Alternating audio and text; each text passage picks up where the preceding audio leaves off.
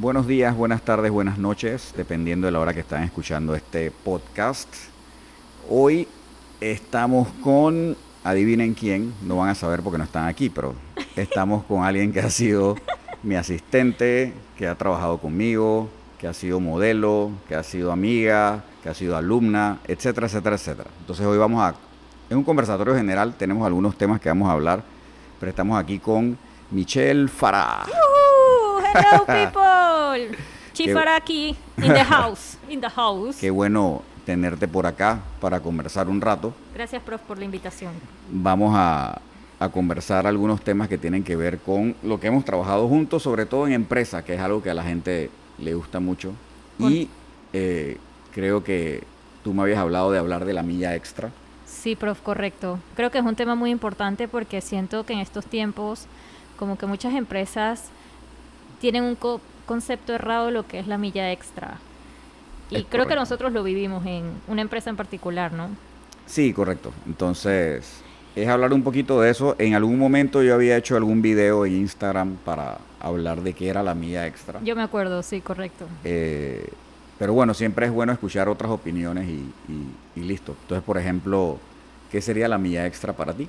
Para mí la milla extra es hacer tu trabajo correctamente, de manera responsable, cumpliendo con todos los objetivos y las metas que se requieren en el plazo que se requieren. Y si por alguna razón no se han cumplido, hay que evaluar por qué no se han cumplido. No, eso no implica de que tú tengas que desvivirte por hacer el trabajo que tienes que hacer, sino más bien ver en qué la empresa está fallando, qué herramientas no te está dando para que tú puedas cumplir con ese objetivo. Entonces, Correcto. Siento que es importante eso, porque a veces nos piden, no sé, cualquier cosa, que nos quedemos cinco horas más, que nos llevemos el trabajo para la casa, que tú- tenemos que cumplir con ese objetivo, pero al final no, no tiene por qué ser así. Tú puedes cumplir con tu trabajo dentro del tiempo por el cual fuiste contratado, y si no lo puedes lograr hacer, tienes que evaluar cuáles son esos factores que impiden que tú cumplas con ese trabajo.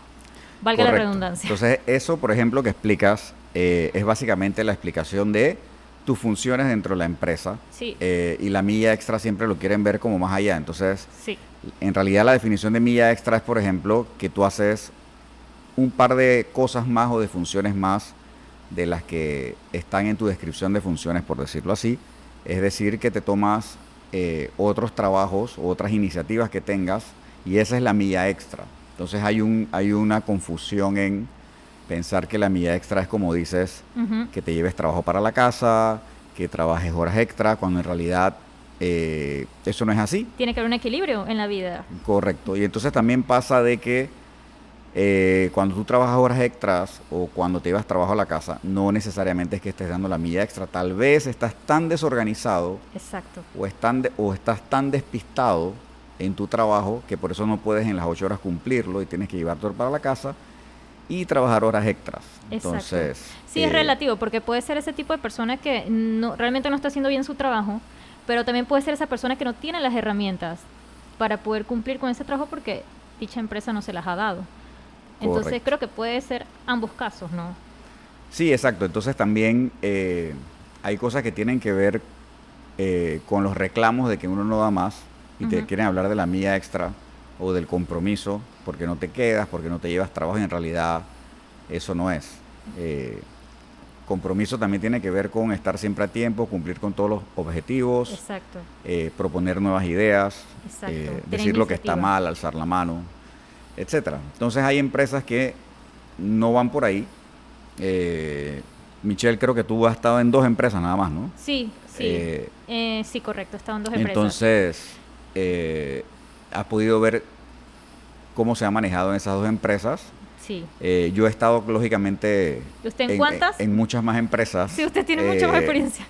pero eh, he estado en algunas empresas que son una escuelita en ese sentido y que te enseñan a cuando tiene que haber un balance entre lo lo del trabajo y lo de la casa y la vida personal. Y es que no, no, no, no tiene que interferir. Entonces, no debe interferir eh, el trabajo con lo de tu casa, ni lo de tu casa con el trabajo. O sea, que usted está de acuerdo en que las personas deben cumplir con su trabajo en un tiempo estipulado y no tener que excederse de ese tiempo. Correcto. De hecho, si se comienza a exceder del tiempo, hay que ver por qué está pasando. Si es un Exacto. problema de eh, habilidades del empleado o es un problema de que tiene mucho trabajo y mucha carga. Y no puede solo, pueden ser muchas razones, ¿no? Correcto. Yo tuve un, un jefe compañero americano que él en verdad no le interesaba si tú te demorabas 10 horas o 12 horas o te demorabas 4. Entonces habíamos quienes en 4 horas habíamos terminado todo y él inclusive había veces, sobre todo cuando venía fin de semana o feriado, que nos decía, ya terminaste. Sí, jefe, ya terminé. Bueno, te puedes ir. No, pero me faltan cuatro horas. No, no, no, vete, ya terminaste, ya cumpliste, tranquilo, vete. Otra mentalidad, Otra mentalidad. Otra Sin mentalidad. embargo, en otros lugares, como en los que estuvimos, Sí, correcto. eh, hablar de algo como eso era, bueno, busca algo que hacer. Ve a ver qué haces, Tú nunca digas que estás libre. etcétera. Sí, porque al final siento que fuimos tan eficientes con nuestro trabajo que ya había un punto en que decíamos, ajá, ¿y ahora qué podemos adelantar?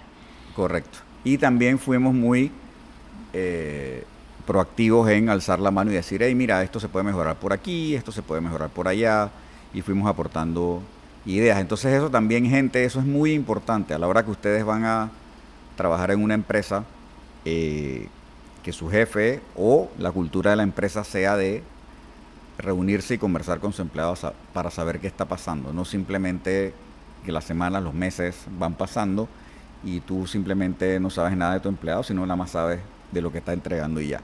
O sea, que aquí la comunicación es súper, súper importante. Correcto. No es ser jefe, es ser líder, que yo siento que eso también es muy importante mencionarlo.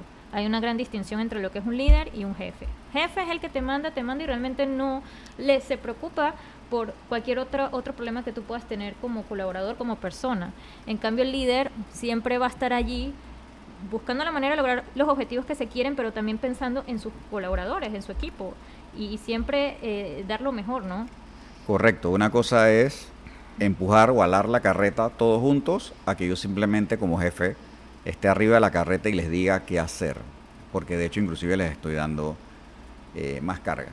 También hay otro punto en la parte de cuando uno lidera un equipo eh, y es el respeto hacia tus colaboradores y empleados, algo que tú y yo vivimos. Sí, gracias a Dios, usted Eh, fue buen, buen jefe, líder, excuse me, excuse me, líder. pero pero nuestro nuestro querido jefe no fue no fue respetuoso eh, fue hasta de hecho irrespetuoso Sí, me parece que fue eh, irrespetuoso. y tenía poco conocimiento de cómo tratar a los empleados y demás Sí. entonces es algo es algo importante que se tiene que ir aprendiendo con el tiempo a medida que ustedes van creciendo a ser supervisores a ser gerentes eh, y de eso hay muchas maneras de estudiar, hay muchas maneras de aprender. Exacto. Ahora bien, yo soy de la opinión eh, que los líderes sí se forman, pero mucha base del líder se nace con ella y tiene que ver con lo que te enseñan en, En tu casa. y en la escuela. Correcto, estoy de acuerdo. con Entonces, si alguien es como es y no tiene ese lider- liderazgo, inclusive de chico, muy raramente lo va a tener de grande o le va a costar mucho, mucho, mucho hacerlo. Totalmente. Eh, entonces, también hay que saber identificar cuando uno lo puede hacer y cuando uno no lo puede hacer. Hay gente que no puede ser supervisor, hay gente que no puede ser gerente, hay gente que no puede ser líder. ¿Y qué le diría a esas personas que quieren ser líderes y le a nivel de, de crianza, pues, les cuesta un poco más, Mira, pero buscan ser hay, líderes? hay empresas que tienen planes para, para que la gente aprenda. Eh, las empresas gringas le llaman shadowing. Entonces tú, como colaborador mío, te interesa ser gerente, tú comienzas a hacer trabajo conmigo, yo voy delegando ciertas responsabilidades para que tú veas qué es. Inclusive a veces hacíamos, dizque, bueno, eh, Michelle, te toca ser gerente por un día. Y entonces tú eres la que vas a tomar las decisiones ese día. Lógicamente yo voy a estar al lado tuyo, pero es para que veas eh, cómo funciona y cómo se hace. Fuera de eso también hay seminarios, hay cursos, hay libros donde puedes hablar de las competencias, porque hay una parte esencial que es el desarrollo y el coaching. Eh, para eso hay un libro muy bueno, que se me escapa el autor, que se llama FYI, For Your Improvement. Ese es un libro que yo recomiendo mucho, eh, porque te sirve para saber dónde tú estás, hacia dónde tienes que ir y qué tienes que mejorar, y te sirve también para desarrollar a las demás personas. Eso es lo que yo le podría recomendar. Buenísimo, prof. Y cuéntenos algo. En su experiencia como líder, ¿cuál es el, recuerdo más satisfactorio que viene a su cabeza? Y también cuál es el, el que, bueno, ha sido como el más difícil en su trayectoria, ya que usted ha sido líder en diferentes empresas, ¿no? Bueno, Eh, satisfactoria, mira, yo cuando estuve en una transnacional aquí, la transnacional pasaba por muchos cambios, porque tenía muchas divisiones en Estados Unidos y en otros países del mundo, y, el- y- y era una empresa de 2.000, 2.500 empleados. Entonces Wow. había proyectos donde a veces los proyectos se caían y se tenían que cerrar. Em, yo en ese momento me metí de lleno en, en, en tratar de arreglar las cosas para que simplemente no fueran, eh, se cerró el proyecto y hay que despedir a todo el mundo. Wow. Y se trabajó en conjunto con la empresa entonces, casualmente, para entrevistar a cada uno, para ver sus habilidades, sus competencias, hacia dónde iban y qué se podía hacer para no tener que sacarlos y dejarlos en la empresa en otra posición, en otro proyecto.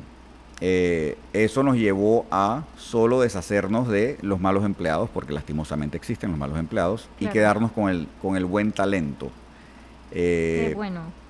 Además de eso, entonces también la satisfacción que yo me llevé dentro de mi departamento fue ir dejando que la gente crezca. Hoy en día yo tengo colaboradores que trabajaron para mí, que inclusive tienen posiciones iguales que las que yo he tenido o- que las que tengo inclusive más arriba.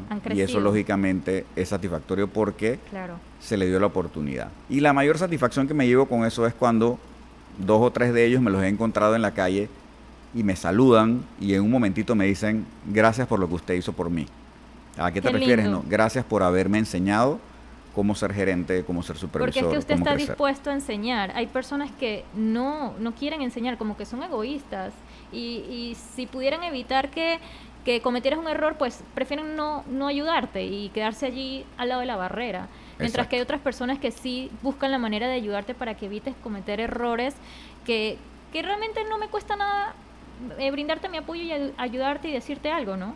Pero hay personas que no lo ven así, prefieren que te choques contra la pared porque pareciera que eso les, es como que los que le da satisfacción, que no que quieren verte progresar ni crecer. Exacto, y yendo a ese punto, eh, las insatisfacciones que me he llevado es casualmente porque hay gente que se aprovecha y te agarran de tonto y después te perjudican.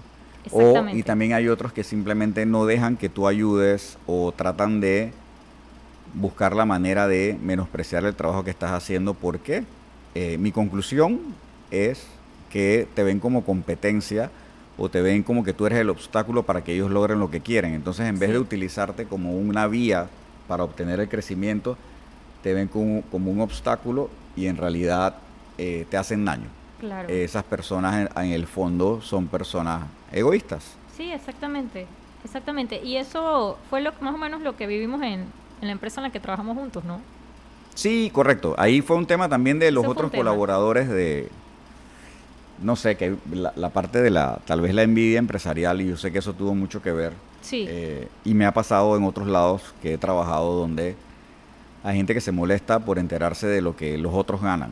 Y, Mm. y de hecho sí estuve en una empresa transnacional donde un gerente entró tirando la puerta y diciéndome, yo quiero saber por qué tú ganas más que yo.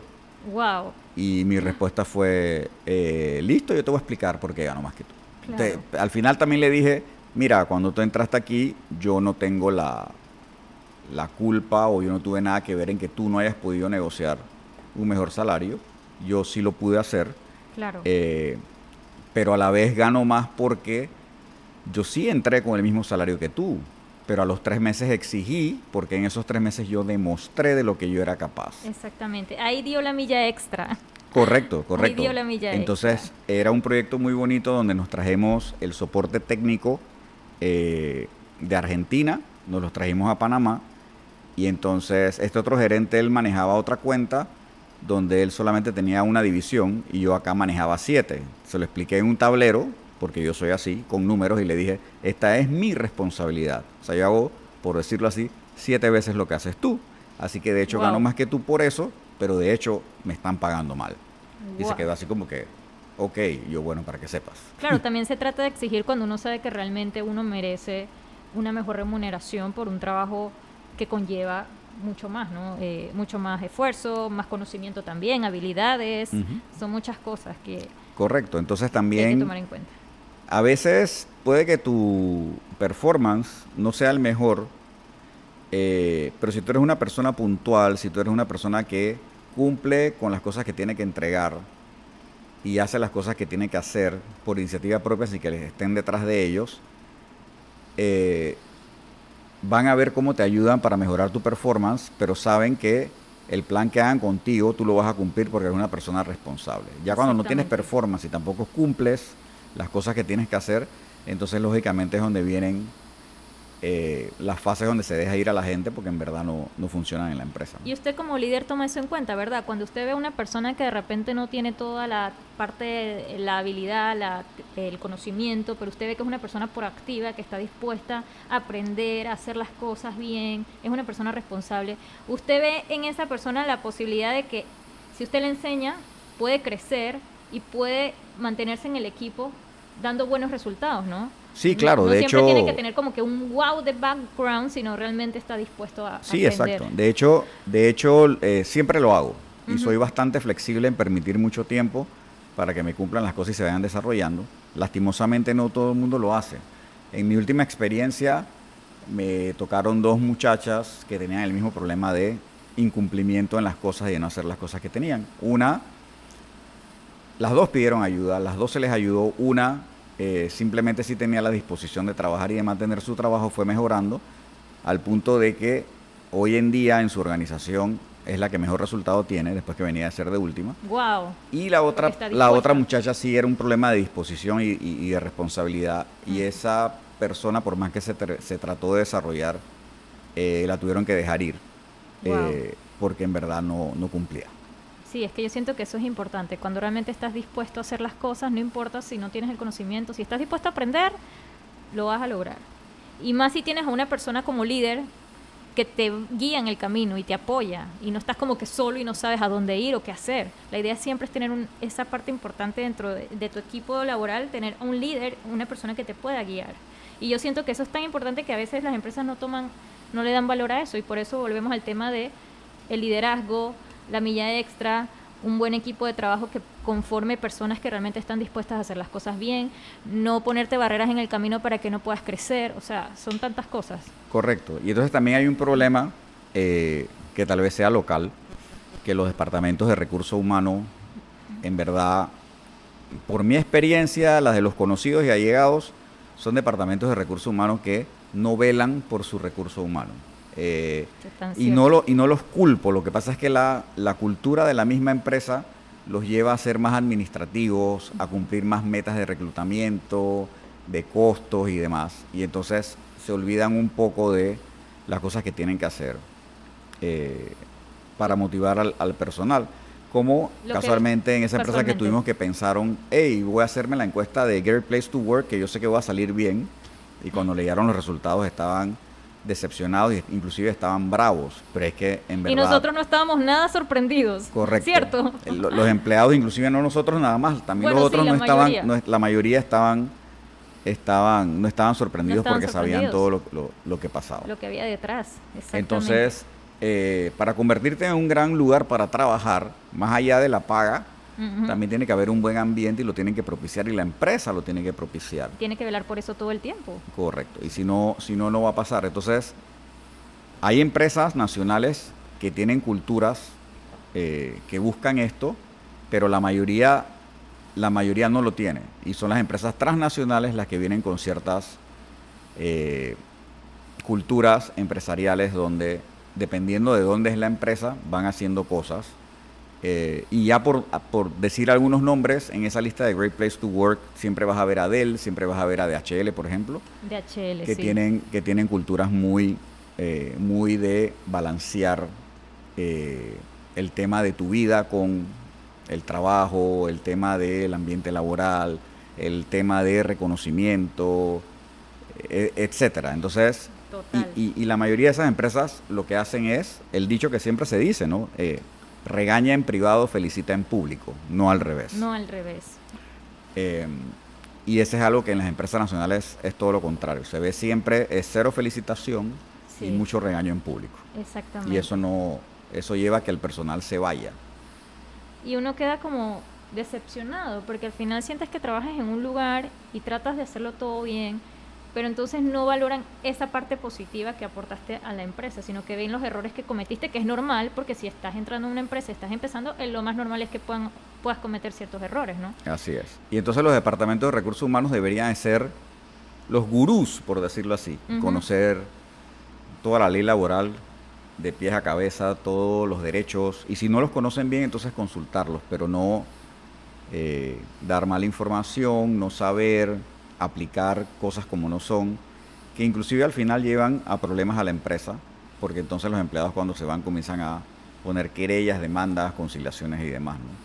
Eh, entonces a veces los esquemas de recursos humanos, las empresas es, bueno, yo tengo este gerente de recursos humanos que está ahí es para eh, votar, reclutar, ir al Ministerio de Trabajo y ya, entonces se olvidan de, de las otras partes que tienen que ver con desarrollo, crecimiento, eh, beneficios, eh, etcétera. Entonces no, no, no hay una parte integral en eso, sino que son muy administrativos y eso no lleva al- a llevar al personal bien. Al final, recursos humanos se supone, prof, usted me dirá si estoy errada, es como que el espacio neutro de la empresa. O sea, ellos no deberían ni tirar para la empresa ni tirar para el empleado, sino tratar de buscar la parte objetiva, ¿no? De un asunto o algún problema que tenga el colaborador Eso dentro de es- la empresa. ¿Eso debería ser así?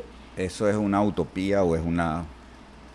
Es un Obviamente wish list. Obviamente van a lanzar, pienso yo, a la empresa, pero Mm, debería ser algo correcto. más objetivo. ¿no? Deberían ser más neutrales como Más tú dices. De neutrales, hecho, de hecho, exacto. en una empresa que yo estuve, eh, en su momento, cuando había esta disputa entre la empresa, eh, que era recursos humanos y los empleados, decidieron abrir eh, una posición de ombudsman. Ombudsman es lo que se conoce como el defensor del pueblo. No, nunca Ok. había escuchado eso. Eso lo que hace es que es una persona que es neutra, pero le va a decir a la empresa qué está haciendo mal y también le va a decir al empleado qué está haciendo mal y por dónde se tienen que ir para conciliar. Porque también pasa de que cuando se agrupan los empleados o, o- o vienen estos sindicatos, comienzan a pedir cosas que no son y en verdad se pasan. Eh, entonces esta persona, la figura que venía era a estar casualmente como parte de un equipo de recursos humanos en el medio En el medio. para ser neutral y poder decir al final quién está haciendo qué. Y es una labor muy difícil porque eh, esa persona puede tender a tirar para la empresa o puede tender a tirar para los empleados. Y si tira mucho para los empleados, puede que en la empresa eh, ya no lo quieran y lo saquen. Y La si vía tira, fácil. y si, correcto, y si tira mucho para la empresa, entonces nunca concilia nada con los Quedan empleados. Entonces es un tema eh, bastante delicado que depende de la empresa que sea y su cultura y los jefes de ese ombudsman los que puedan hacer ese trabajo de manera correcta. Wow, es increíble cómo influye la cultura realmente desde la cabeza, desde arriba, desde lo- los dueños de la empresa, los jefes de departamento, o sea, todo eso influye demasiado en cómo puede ser ese ambiente laboral y cómo se pueden llevar las cosas. Sí, correcto. Entonces todas esas cosas tienen, tienen mucho que ver. Yo Sí. en mi experiencia laboral siempre he sido de caminar el piso, como se dice, eh, para ver qué están haciendo los empleados. Eh, y ellos, ellos muchas veces cuando van agarrando confianza te paran, te hablan. A veces ni siquiera te hablan de cosas de trabajo, sino te hablan de, hey, ¿cómo me puedes ayudar? Que mira, que tengo este problema en la casa, que tengo este problema por aquí, que necesito este día, que... Y entonces uno, uno los escucha y siempre eh, cuando tú escuchas y no olvidas las cosas que te dicen y los ayudas, siempre más allá de la satisfacción de ser bien recordado, ellos van a agradecerle eso a la empresa con su trabajo. Claro que sí, no solamente trabajar, trabajar, sino el otro lado, ¿no? De la, Correcto. de la moneda.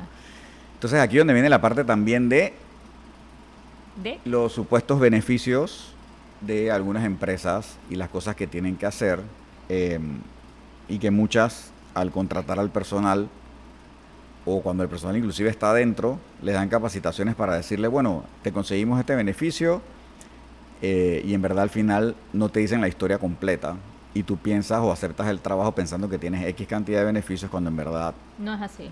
eh, no los tienes. Entonces, entre más claridad a la hora de contratar, mejor te va a ir, porque hay, hay veces que dependiendo de ca- cada persona es un mundo, cada persona tiene diferentes necesidades. Y hay personas que por ese beneficio que le prometiste puede que aceptó la oferta de trabajo que tú le diste versus otra y después resulta ser que eso no se cumple y la persona se termina yendo y es una persona, es un trabajador de calidad. Exacto. Y entonces lo terminas perdiendo por no haber dicho la verdad o no tener mejores beneficios. Esa también es otra, profe, es otro tema. El tema de que no, o sea, no todas las empresas te brindan beneficios. O, Correcto. O no tienes beneficios realmente. Eh, ¿cómo, ¿Qué opina usted de ese tema? Digo, hay algunas que no... Es que eso también tiene que ver por un tema de presupuesto. O sea, por ejemplo, eh, beneficios, por lo general te meten los seguros médicos, eh, por lo general te meten el tema de, de los bonos, o que te pago el celular, o que te pago el internet, ahora O que estamos trabajando de casa, te pago el transporte. Entonces también tiene que ver dependiendo de la empresa del, del presupuesto que tengan. Entonces ya si es una empresa chica y no tiene mucho presupuesto, no se puede, no se puede meter por allá. Pero siempre, siempre hay maneras y no tienes que llegar a, a- a hacer, a dar tanto, ¿no? Pero siempre va a depender la empresa. Entonces, por ejemplo, las empresas más grandes, con mayor capital, consiguen mejores precios, consiguen mejores cosas. Pero, pero, igual se pueden hacer cosas eh, en cuanto a beneficios Para los empleados. para los empleados, correcto. Tú no, no necesariamente es que le des seguro, que le des plata. Si es una empresa, por ejemplo, donde todo el mundo trabaja de lunes a sábado, eh, tú les puedes dar como beneficio que un sábado al mes es free. Eso es un beneficio. Claro, súper, un súper beneficio para el que Eh, quiera irse a la playa un fin de semana. Correcto. O que el, el, el día anterior a un feriado nacional, que es un fin de semana largo, te puedas ir más temprano y no te voy a descontar las horas, sino es que lo hago así, pues. Claro, claro. Eh, cosas como esa, o donde trabajábamos que me parecía que era algo bueno, que el día de cumpleaños estabas libre Ah, y era sí, pago. Eso, eso, es un beneficio. porque en la anterior empresa en la que trabajaba eso no, no se hacía. Correcto. O yo me voy bien. como empresa y negocio con ciertos establecimientos para descuentos para mis empleados. Eso es- son beneficios que no tienes que ir tanto a desembolsar, pero sí los puedes hacer. ¿Y usted cree que es eh, inapropiado preguntar todo eso cuando te reúnes con la persona de recursos humanos que hablan temas del contrato? Preguntar los beneficios. No, no es contraproducente, también va a depender siempre de cómo lo vas a preguntar, ¿no? Ok. Eh, Porque Pero por- muchas veces, muchas veces cuando tú vas a la entrevista, eh, por lo general te los mencionan, a veces. Y si no te los mencionan, ¿cree que es imprudente si uno toma la iniciativa de preguntar No, no sería imprudente, ya te digo, de nuevo, de nuevo es la manera en la que la uno- manera en que lo vas a preguntar, sobre todo si te están entrevistando y tú estás trabajando en otro lado y te quieren traer porque eres un candidato potencial, no está de más preguntarlo porque tú tienes que saber todos los detalles para tomar la decisión si te cambias de empresa. Claro, claro.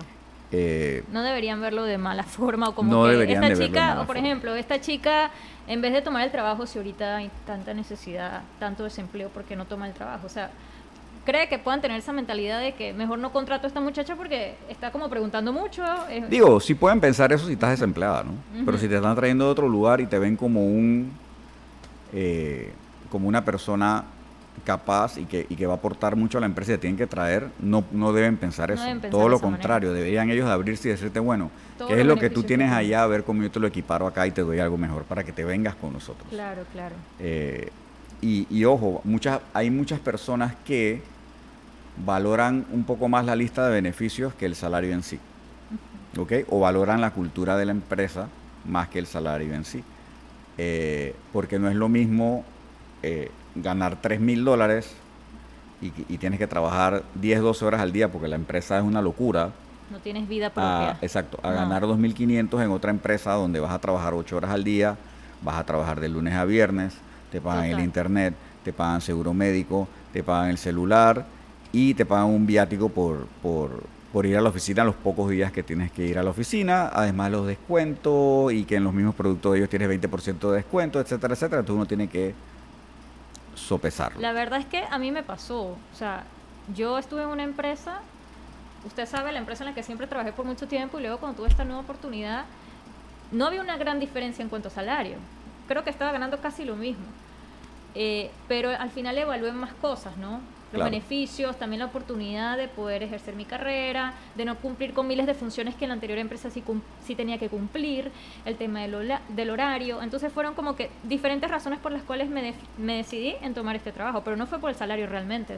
No sé si se acuerda que yo se lo había comentado. Sí, claro, era un tema El más de, era- de, de que sí había un poquito más de plata, Un poquito pero más, era, era una, también más, valoraste la oportunidad que se daba Correcto. de trabajar en algo de la profesión que estudiaste y a la que te querías dedicar. Totalmente. Entonces esas cosas también Y en una empresa de más renombre, con un Correcto. ambiente, se supone que con Se una suponía, se estructura, suponía suponía, sí. que eso no pasó. Eh, con una estructura más, más eh, establecida, eh, con un buen ambiente laboral, etcétera, etcétera. Y más porque iba confiada de que iba a tener un buen jefe, el líder, ¿no? Que al final fue usted.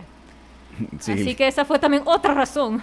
Sí, exacto. Entonces también decidí. cuando nos fueron pasando cosas en la empresa, tú eh, pudiste ver también de primera mano por las cosas que yo hablaba contigo, Sí, de cómo se hacían las cosas, cuando Correcto. pasaron los incidentes con la gente, los breaks que tomábamos, que hicimos las cosas de rayar, eh, Sí, sí, rayar los papeles, escribe lo que te da la gana, qué piensas, cómo te sientes. Y todos esos son temas que tienen que ver un poco con psicología, pero que aplican mucho en la parte de recurso humano, porque ante una situación de irrespeto, de gritos y demás que vivimos, no todo el mundo reacciona igual. totalmente. Eh, y ni todo el mundo va a reaccionar después del incidente de misma manera. Entonces siempre ventilar cómo uno se siente es, es bueno. Es necesario. Es necesario, Y nosotros correcto. lo hicimos más de una vez. Sí, lo hicimos más de una vez porque yo sabía que había que, Era que, necesario. que coger breaks y que era sumamente necesario porque ya estábamos en un punto álgido donde en verdad no aguantábamos más La y presión. estábamos totalmente sorprendidos de que ese casualmente maltrato llegara a nuestro departamento. Exactamente, cuando nosotros realmente sentíamos de que estábamos dando la milla extra, haciendo un excelente trabajo y no comprendíamos qué más, qué más teníamos que hacer o dar para que estuvieran felices con lo que estábamos haciendo. Correcto, lo que pasa es que tampoco, al, al final cuando nos dijeron que de repente no estábamos haciendo el trabajo, tampoco nos dijeron el por qué.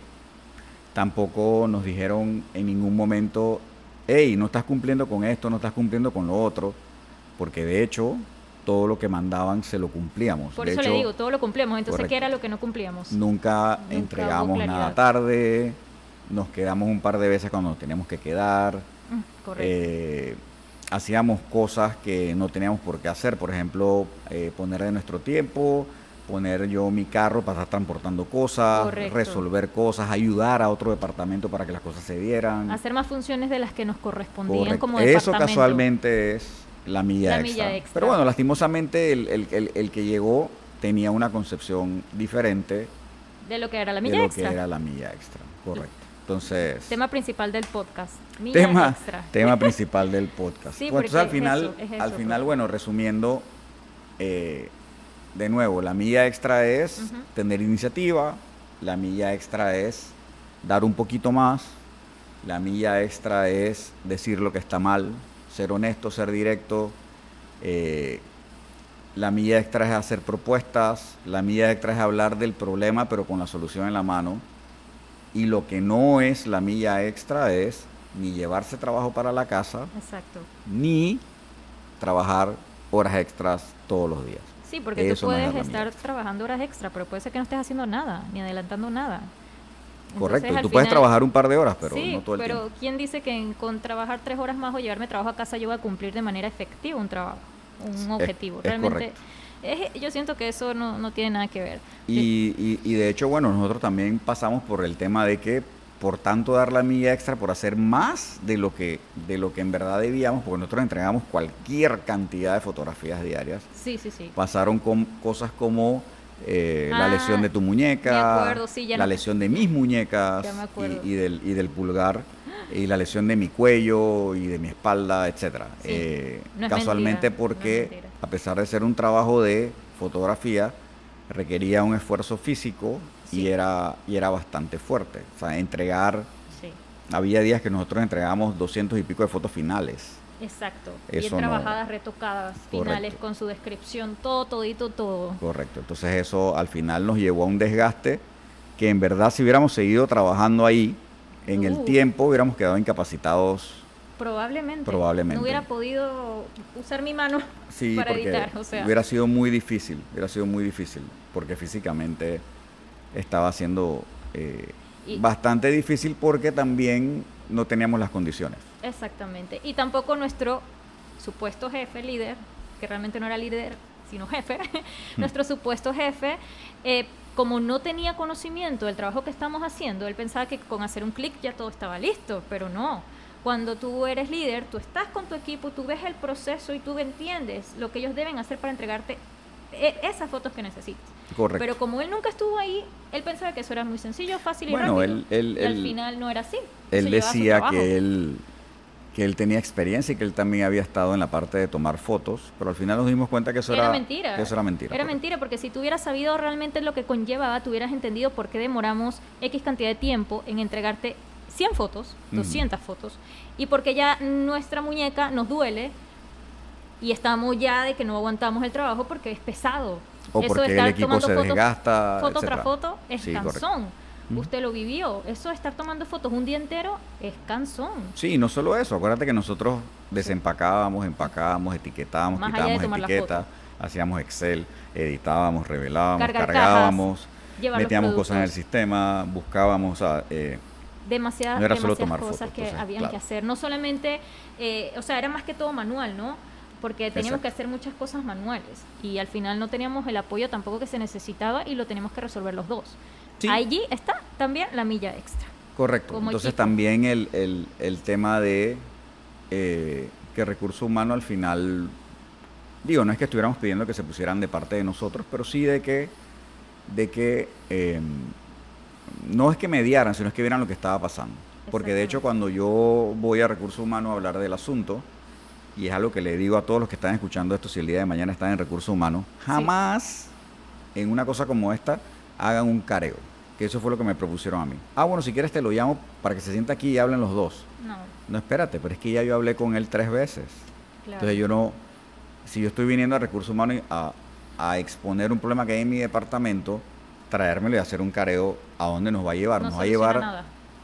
Ante una persona como esa que no es líder, sino que es un peleón, va a llevar a que pelee más. Entonces creo que ahí recursos humanos también se equivocaba. Claro, ellos tenían que intervenir ya. ellos tenían que intervenir y, y- y- y buscar la manera. Entonces también esa es otra parte, cuando traes gerentes que no conocen el trabajo o que no tienen una cultura de conocer lo que hace su empleado, Exacto, no lo van a valorar. eh, y no no, lo van a, lo van a entender. valorar, van a pasar, van a pasar muchas cosas. Y de hecho nos pasó con los otros compañeros de trabajo que cuando vinieron a ayudar, a supuestamente ayudarnos, Ah, sí, sí, sí. se sorprendieron muchísimo con todo lo que hacíamos y que ustedes hacen todo eso. Nosotros pensamos que ustedes no hacían nada. Así mismo lo dijeron. Yo me acuerdo de eso y no lo supero porque es eso. La gente no sabe porque no lo ha vivido. Correcto. Por eso no pueden criticar y ni decir de que el trabajo se hace en una hora cuando no es así. El si trabajo de fotografía es muy duro.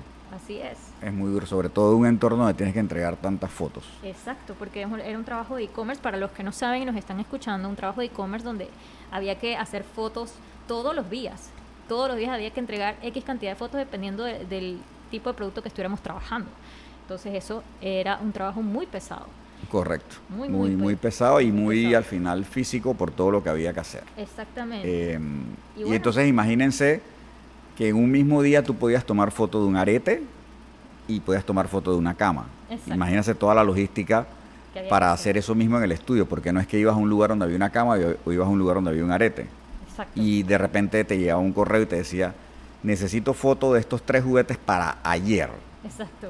Vaya a la juguetería a buscarlo, búscalo, Todo un proceso. set, haz el setting, toma la foto, bájala, edítala, mándala porque la necesitan para las 4. Exactamente. y, y cumplir entonces también con lo del día. Entonces, para los que nos escuchan casualmente, sí. eh, porque hay unos que dicen, ay, sí, yo voy a hacer, quiero hacer fotos de producto para la empresa. Eso no es un trabajo fácil. No.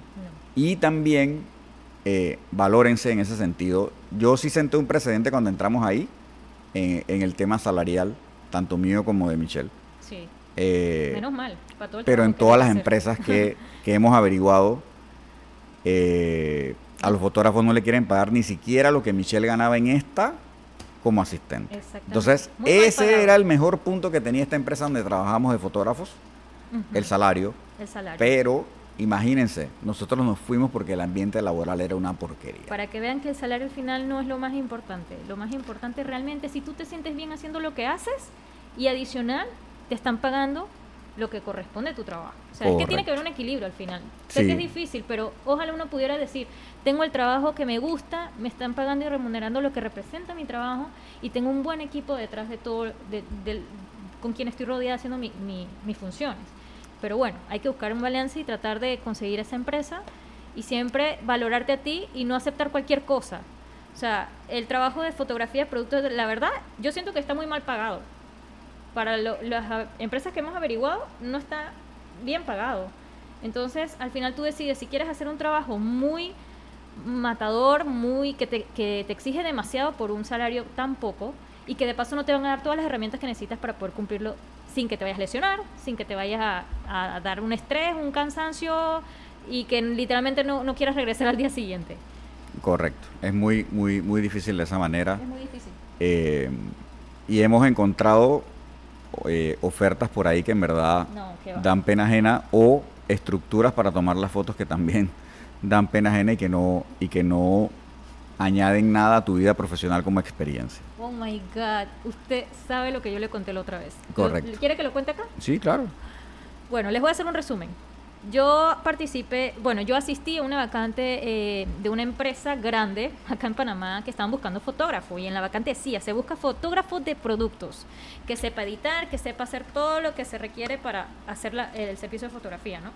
Cuando yo voy a la entrevista, resulta que ya esa vacante ya no era la misma porque al final no necesitaban un fotógrafo, necesitaban era una persona que tomara fotos con celular del producto y que la pasara a una base de datos. Y ya la base de datos ahí se encargaban de recortar la foto y, y- y subirla a la página web.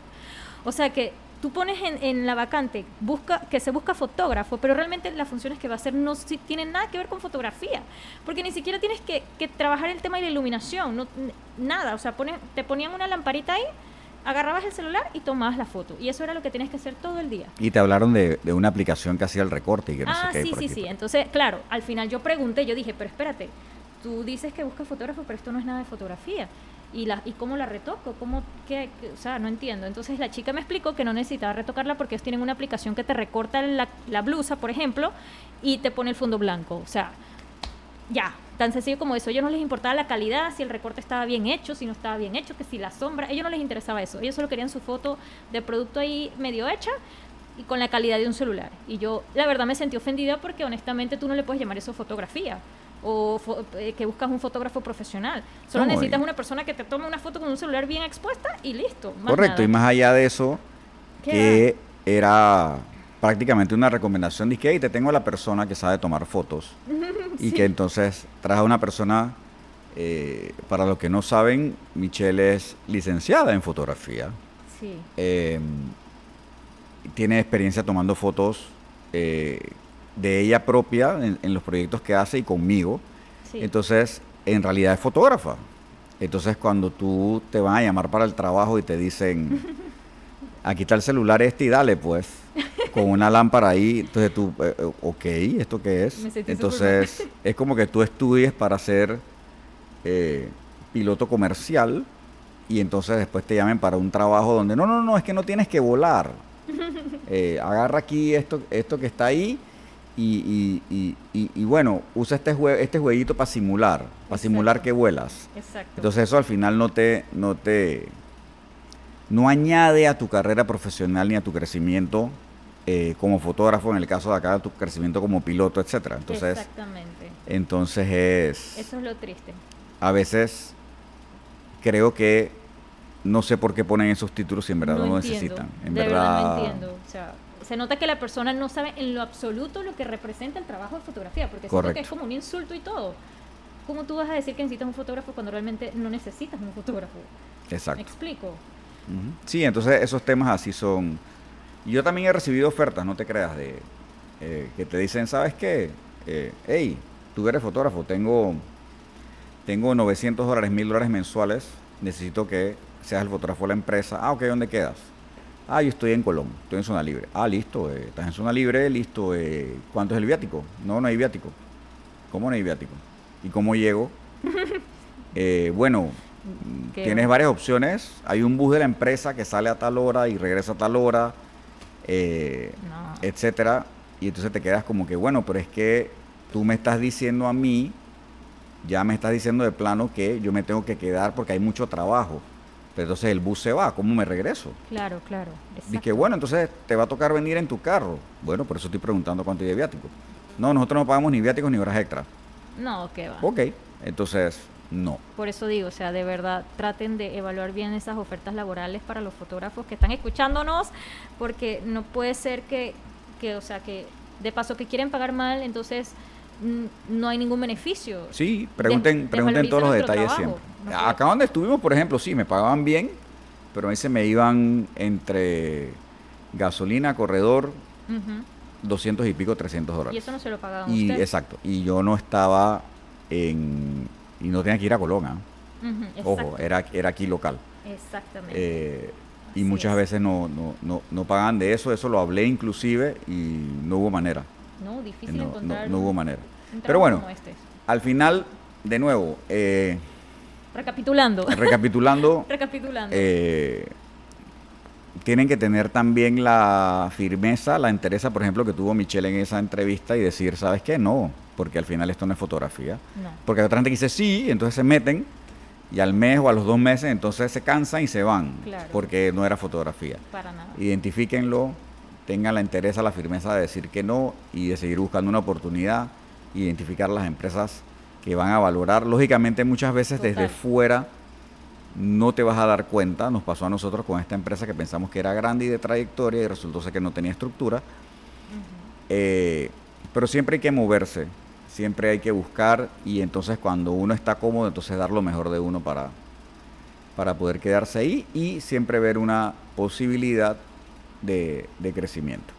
Así es, así es. Eh, lógicamente, a los fotógrafos que nos están escuchando o a los que se están dedicando a la fotografía, eh, muchas veces nosotros hablamos de que ah, nosotros queremos ser independientes y generarlo de nosotros.